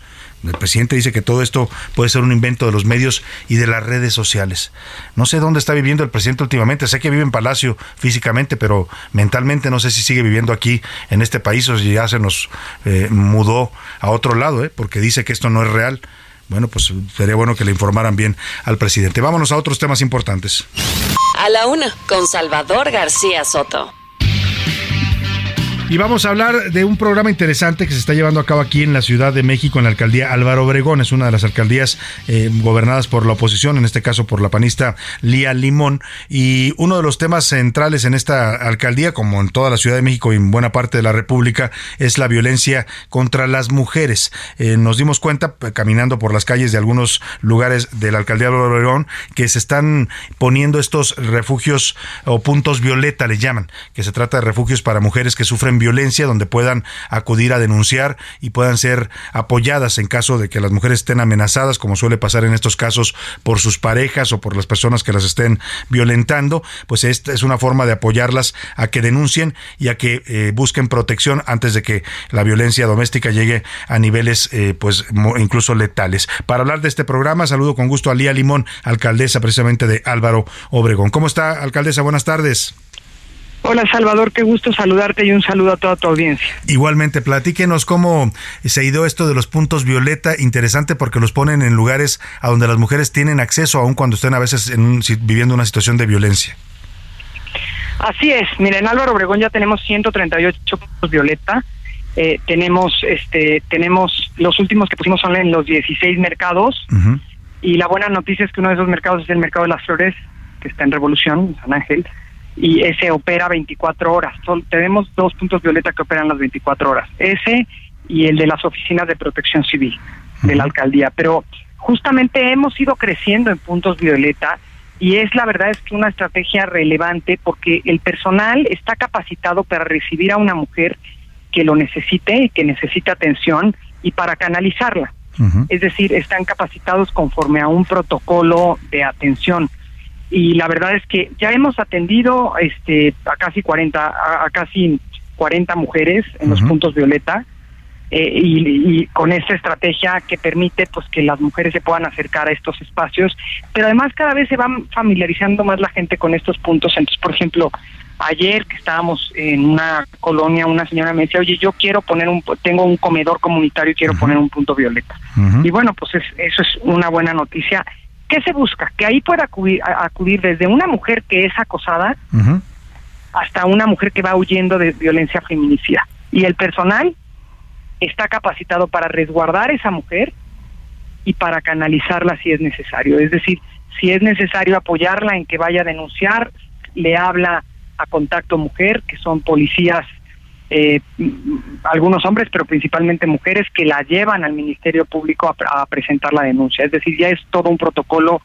y, un protocolo bien organizado que nos ha permitido este pues atender ya como te dije a casi 40 mujeres pero sobre todo que puede incluso contribuir a salvar vidas no o sea una mujer que viene eh, huyendo de violencia feminicida de hecho, llevamos 46 mujeres atendidas. Y una mujer que eh, viene de, huyendo de violencia feminicida y se resguarda ahí, pues puede ser, este, la verdad es que una una forma de salvarle la, vida. Iniciamos con esto el 16 de marzo, es una iniciativa que empezó en Miguel Hidalgo, eh, con fue la unidad de Alessandra Rojo de la Vega, y a la que nosotros nos sumamos muy contentos y ya se sumó también Benito Juárez. Entre las tres alcaldías hemos de llevar pues aproximadamente 500 puntos violeta aproximadamente, lo cual la verdad es que Sí, 500, pues, entre 400 y 500 puntos de violeta, lo cual la verdad es, una buena noticia. Ahora, eh, la, mecánica para la gente que nos escucha eh, eh, pues, sirve, por ejemplo, para una mujer que decía usted que esté siendo acosada en la calle, que vaya siendo molestada por un agresor, puede llegar, ubicar este punto violeta y pedir auxilio. Pero también una mujer que esté sufriendo violencia en su casa, que a veces incluso las tienen controladas para salir, pues si tiene que ir al mercado, porque al final al mercado siempre tienen que ir a comprar los alimentos, ahí también puede denunciar. Esa es la idea. lo que quiero preguntarle, alcaldesa, es dónde puede ubicar la gente, dónde se encuentran estos puntos violeta para en caso de que alguien sepa de una mujer que esté sufriendo violencia, poder apoyarlo y decirle, ve a tal lado y ahí te van a ayudar. Mira, en todos los espacios donde hay puntos violeta hay un poste que tiene un QR. Y ahí lo pueden abrir y ver todas las ubicaciones de los distintos puntos violeta. Igual nosotros en nuestras redes sociales constantemente subimos esta información y ahí pueden eh, tener pues, la postal donde viene el QR y de ahí conocer todas las ubicaciones. Nosotros tenemos puntos violeta en los espacios deportivos, eh, en los centros comunitarios, en las casas del adulto mayor, en algunas estancias infantiles que también se han sumado, en, establecimientos de personas que tienen pues desde restaurantes, una papelería, eh, que, se, que dicen yo me quiero sumar y como te comenté, en los 16 mercados, en complejos Cinemex, los seis complejos Cinemex que están en la alcaldía y dos centros de, entretenimiento también de Cinemex, también hemos puesto puntos violeta. Es decir, eh, ya sabes que la alcaldía Álvaro Obregón es muy, muy extensa, va desde, digamos, desde el Pedregal hasta Santa Fe, y lo que hemos tratado es de que haya, que haya, pues ahora sí que por todas partes, claro, para violeta, a fin de que las mujeres puedan acudir a esto. Pues sin duda una iniciativa importante, interesante ahí en la alcaldía de Álvaro Obregón y que está siendo replicada. la verdad sí. Sí. Y, además déjame contarte que esto se suma a la línea aliada que ya tenemos y, que ha atendido pues ya a más de 1.700 mujeres y a Contacto Mujer que es pues son nuestros elementos capacitados para atender a mujeres que lo requieren y que ya ha atendido a 5.800 mujeres. Claro. Entonces, en total llevamos una atención de más de 7.500 mujeres a lo largo de un año. Pues Esto es una buena noticia. Ojalá ninguna lo necesitara. Ojalá. Pero, mientras una lo necesite, estas estrategias deben de seguir existiendo. Qué importante que las autoridades se preocupen por acercar este apoyo a las mujeres, porque lo más difícil a veces en este país es alguien que los ayude a salir de este, de este círculo de violencia. Le agradezco mucho, alcaldesa eh, Lía Limón. Heraldo Radio, la H se lee, se comparte, se ve y ahora también se escucha.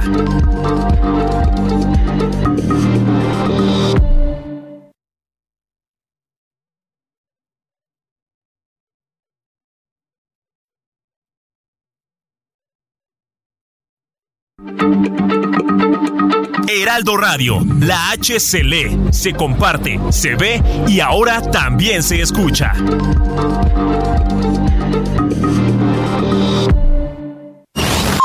Ya estamos de vuelta en A la Una con Salvador García Soto. Tu compañía diaria al mediodía.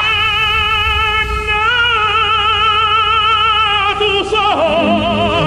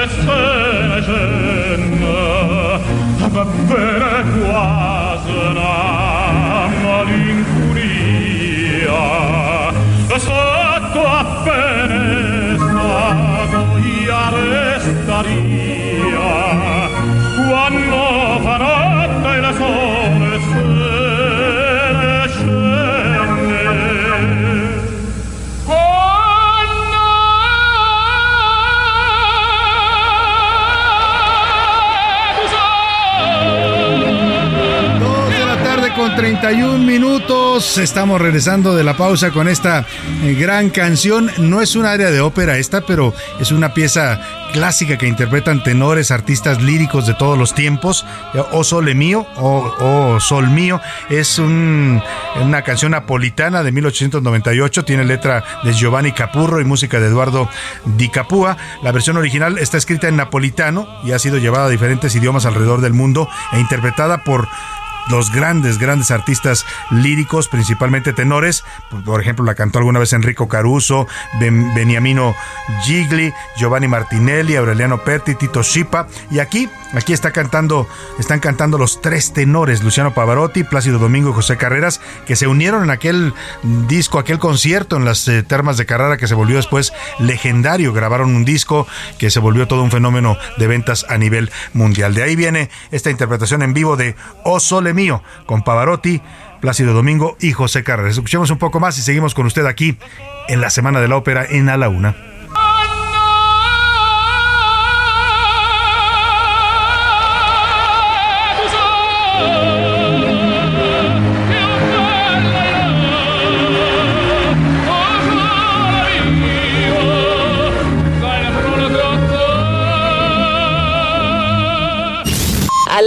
Con Salvador García Soto.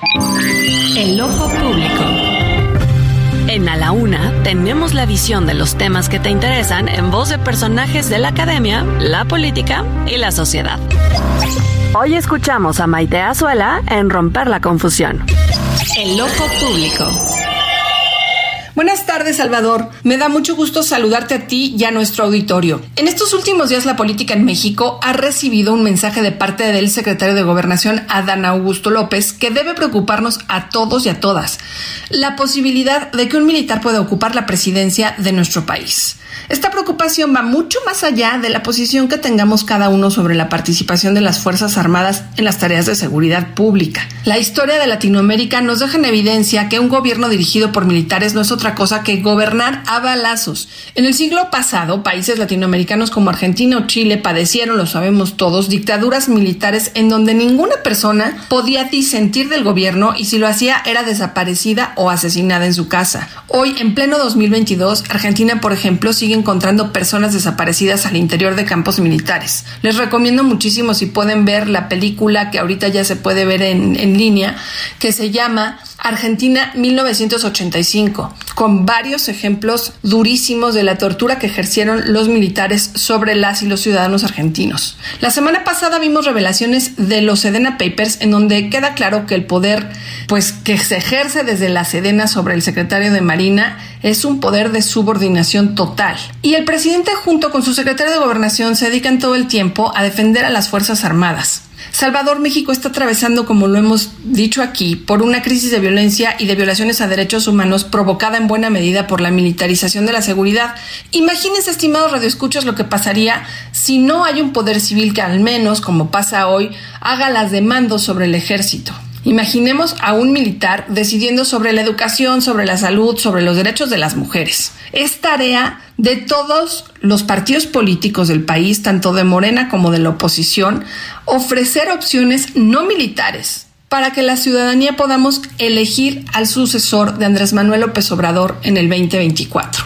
Nos escuchamos el próximo martes, queridos A la una, con Salvador García Soto.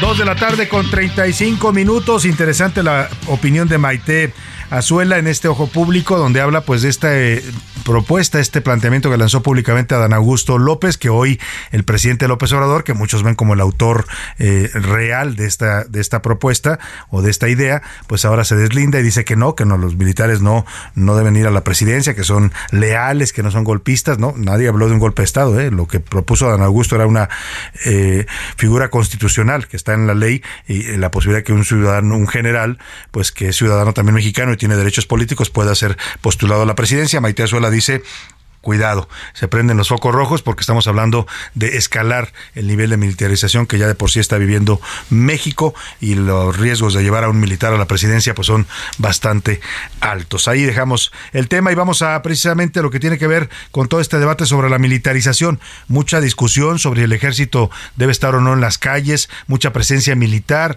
en las calles del país, de la República, mucha Guardia Nacional, pero la realidad es que los índices de violencia, el tráfico de drogas, los delitos graves no ceden a pesar de los de las cifras oficiales. El fentanilo, por ejemplo, es una de las drogas que más preocupan en este momento al gobierno de Estados Unidos, porque está provocando ya lo que consideran ellos una epidemia de muertes por fentanilo. Hay ciudades de Estados Unidos donde se han convertido literalmente a varias áreas de estas ciudades en lugares eh, que en los que pareciera que deambulan zombies. Las personas que consumen fentanilo, eh, eh, las personas que consumen fentanilo, eh, se primero se pierden y mueren muy rápidamente. Es una droga letal y muy adictiva, además altamente adictiva y que se puede llevar a una persona adicta en cosa de semanas y un mes. En Estados Unidos se calcula que han muerto 80 mil estadounidenses el año pasado solamente por consumir esta droga que además se está fabricando en México. Y el problema es que esta, este tema, es, además de que es barata y es muy potente, este tema también ya empieza a sentirse en México. Ella ya eres de Tijuana y de Mexicali, donde se ven estas escenas de adictos al fentanilo. Los ve usted ambulando por la calle. Ya se reportan muertes también en México. Y el, el, origen de este problema, o por lo menos de la fabricación de esta droga, está en Sinaloa. Es una droga que se atribuye su fabricación sobre todo al cártel de Sinaloa. Y hay ya preocupación en el estado de Sinaloa porque se considera que esta droga está comenzando también a ser consumida ya por los jóvenes sinaloenses. Vamos con contigo, Manuel Aceves, allá en Sinaloa. Platícanos qué preocupación hay con el fentanilo, ya no solo el que fabrican y mandan a Estados Unidos desde eh, Sinaloa y otras partes de la República, sino el que ahora también se está vendiendo en las calles de Culiacán y de otras ciudades. Te saludo, Manuel, buenas tardes.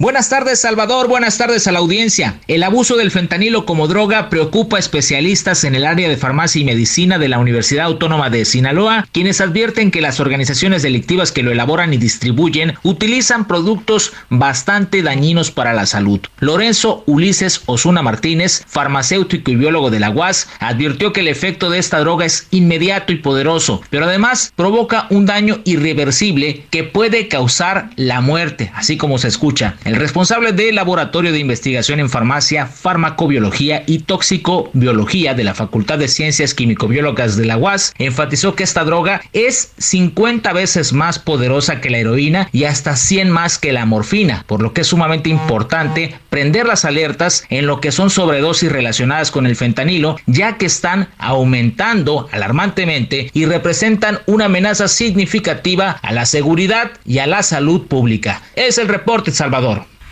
Bueno, pues delicado el tema que se plantea ahí en Sinaloa y ya también en otras partes de México. Tenga usted mucho cuidado con esta droga. Si tiene hijos en edad eh, adolescente o joven, hay que alertarlos. Es una droga letal. O sea, consumirla nada más una pastilla. Y mire, el problema es que es muy barata. Una pastilla de fentanilo está más o menos en 200 pesos. O sea, me decía Milka Ramírez, lo que te cuestan dos cafés en Starbucks, ¿no? Por ejemplo.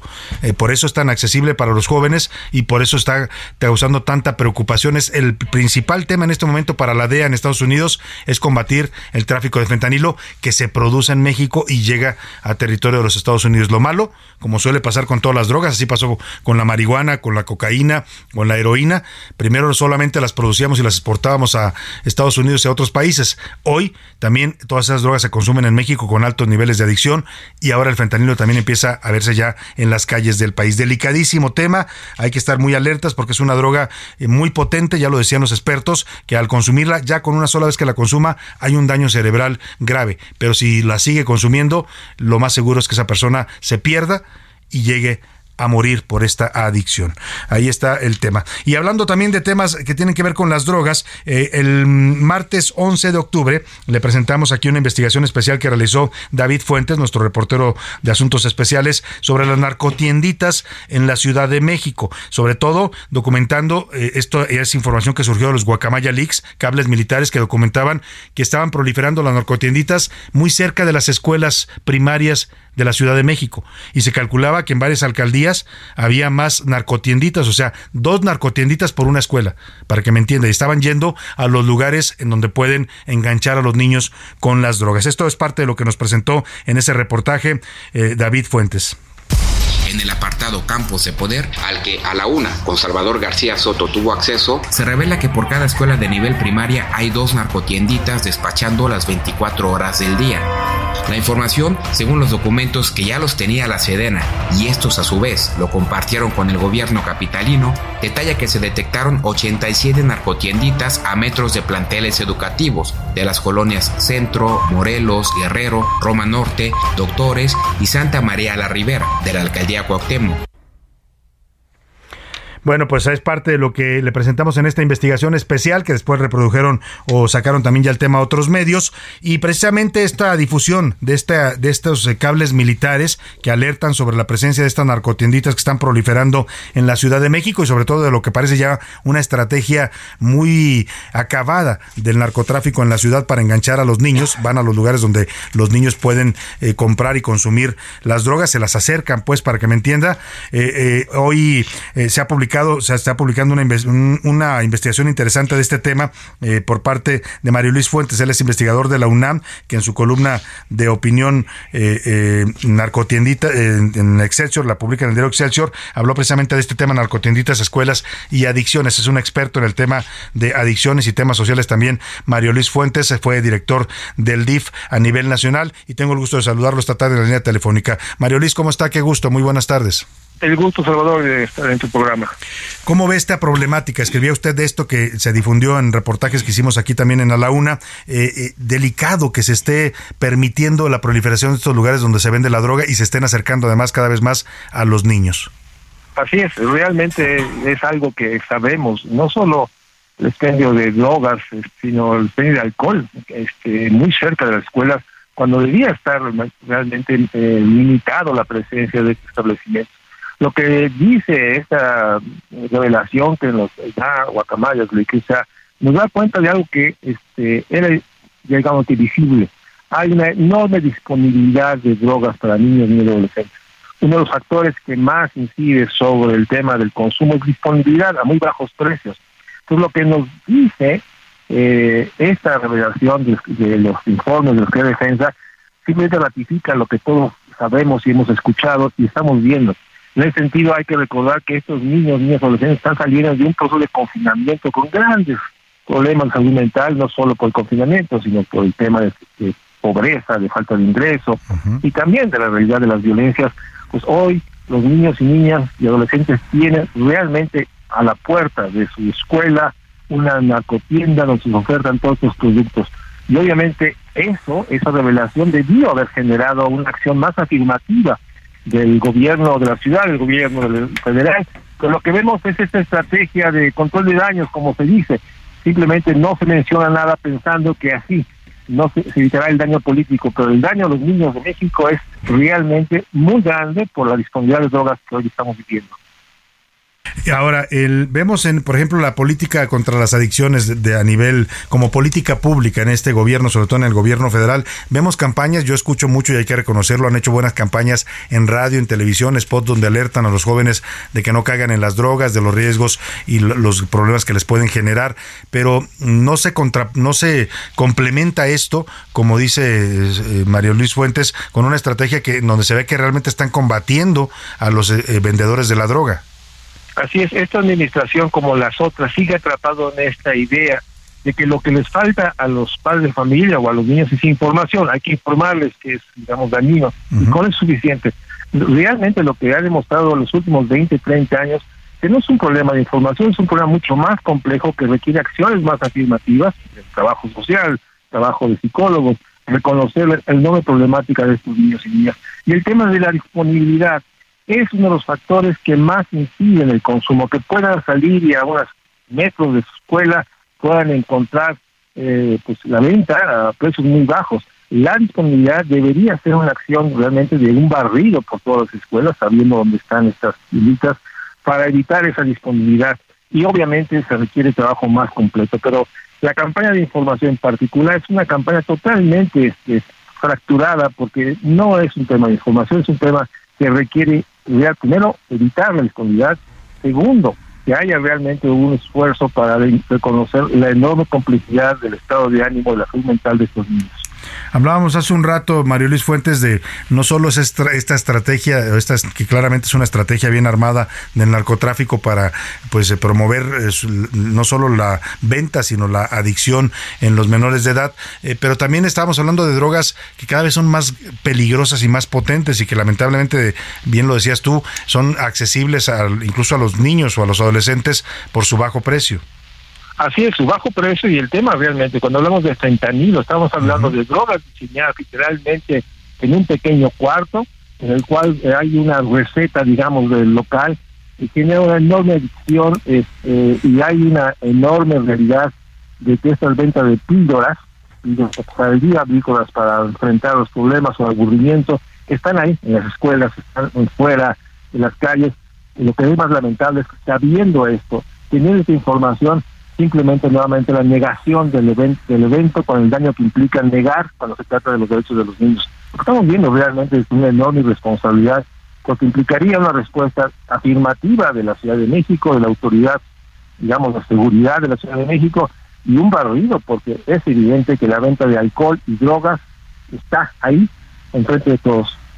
Pues sí, sin duda alguna ahí está y los únicos que nos parecen no verla es las autoridades. Incluso en esta en estos reportes de militares en la investigación que hizo nuestro reportero David Fuentes documentaba que en muchos casos está la escuela, muy a dos o tres locales está una narcotiendita y a un lado está el cuartel de policía o la oficina de la policía. Es lamentable, es lamentable cuando realmente esta realidad de sospechar de corrupción, de contubernio, de una complicidad que tolera la venta de estas sustancias y, obviamente el alcohol es una de las claro, también. este, está en frente de las autoridades. Y nuevamente, este, esta actitud de control de daños, de no hablar de estas revelaciones, realmente es muy responsable porque estos niños y niñas enganchados a esta enfermedad tienen graves daños en su desarrollo. Y, y, decía el presidente, no ha revelado nada importante Guacamaya Leaks. Bueno, pues si la salud de los niños no le parece importante al presidente, no sé qué lo sea. Así es, es realmente muy lamentable porque más allá de esta revelación, es hay testimonios periodísticos eh, en todas partes de esta realidad, de que los niños y niñas están en un entorno de mucha disponibilidad de todo tipo de drogas ante la tolerancia de las autoridades. Pues Mario Luis Fuentes, director de México Social, especialista en estos temas, te agradecemos mucho el comentar un tema delicado y necesario de hablar y de exponer en estos momentos para cuidar a la niñez mexicana. Te agradezco mucho, Mario Luis. Te agradezco mucho, Salvador. Un gusto saludar. Muy buena tarde. Pues ahí está la problemática, bien lo dice Mario Luis. Los únicos que no se enteran son las autoridades de dónde se vende la droga y de la manera en que se está acercando cada vez más a las escuelas primarias aquí en la Ciudad de México. Y vamos ahora hasta Jalisco porque están reportando, escuche usted, ya 301 casos de viruela símica o viruela del mono en Jalisco. La mayoría de los contagiados son hombres y la Secretaría de Salud ya está buscando pues eh, ubicar los factores de riesgo, cómo se está transmitiendo rápido allá en Jalisco el tema de la viruela símica. Mayeli Mariscal, cuéntanos, te saludo allá en Guadalajara, buenas tardes.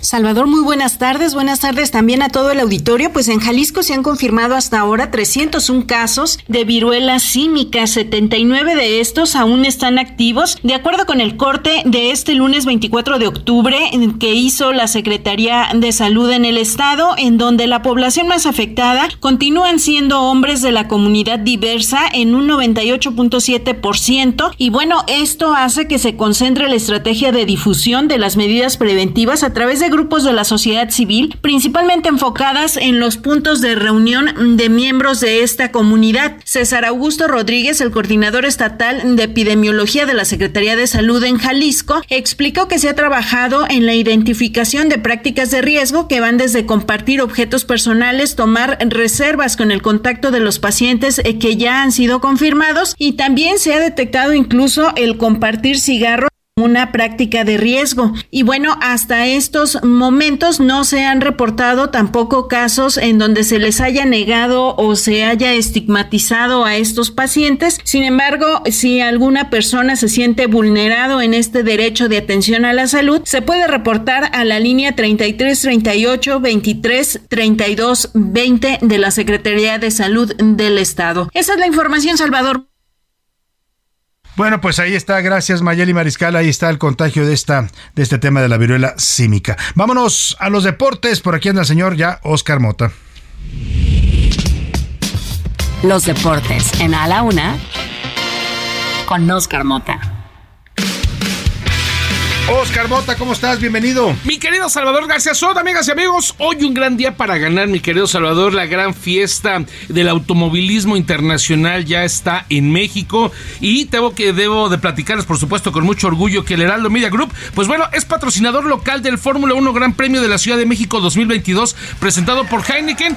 Y el fin de semana, mi querido Salvador, pues vamos a estar por allá, obviamente, reportándoles y el día lunes con todo lo eh, necesario, lo que usted necesita saber de esto les platico ya, querido Salvador, y en algunos números, pues llegaron ya al Aeropuerto Internacional de la Ciudad de México siete aviones Boeing 747 con 50 toneladas de equipo, 38 tarimas que tienen, por supuesto, equipo de la FIA, de la Fórmula 1, las escuderías. Más de 130 personas ya están trabajando allá en el eh, Autódromo Hermanos Rodríguez para esta gran fiesta que, insisto, ya tiene varios eventos desde el día de hoy, porque en Guadalajara, y por cierto, allá están compañeros de Heraldo Media Group, Héctor Juárez, a quien le mando un gran abrazo, que nos comparte un poco de este showrun donde está el hijo pródigo Sergio Checo Pérez. Primero escuchemos, mi querido Salvador, ayer por la noche Hubo una primera reunión donde nos presentaron el RB7, el Red Bull 7, con el que iba a salir el día de hoy. Bueno, salió dicho, eh, salió mejor dicho. Checo Pérez, escuchamos un poco cómo suena estacionado este RB7.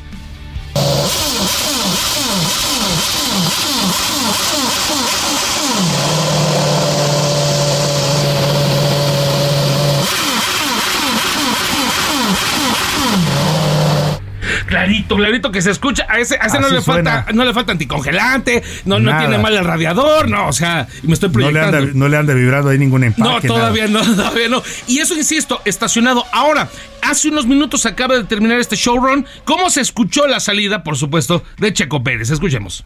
Paso a esas 18 a partir de esa temporada. Ahí están saludando a Checo.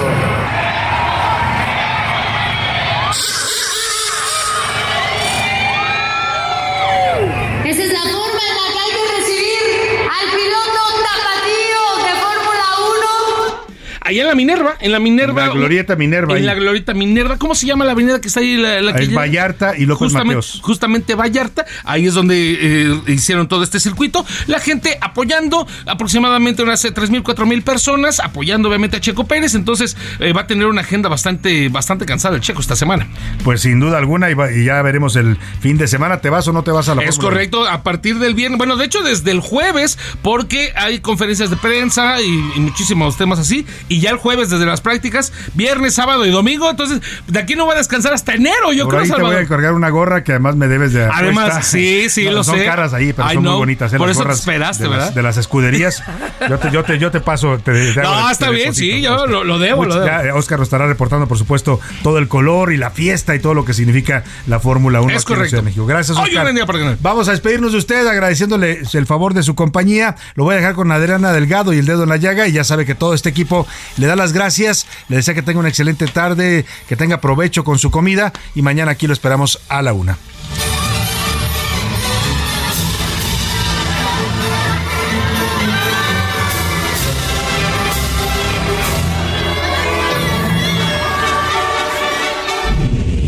Por hoy termina a la una con Salvador García Soto.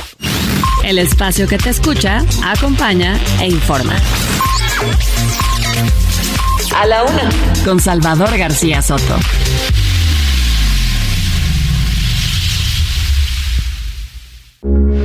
Heraldo Radio, con la H que sí suena y ahora también se escucha.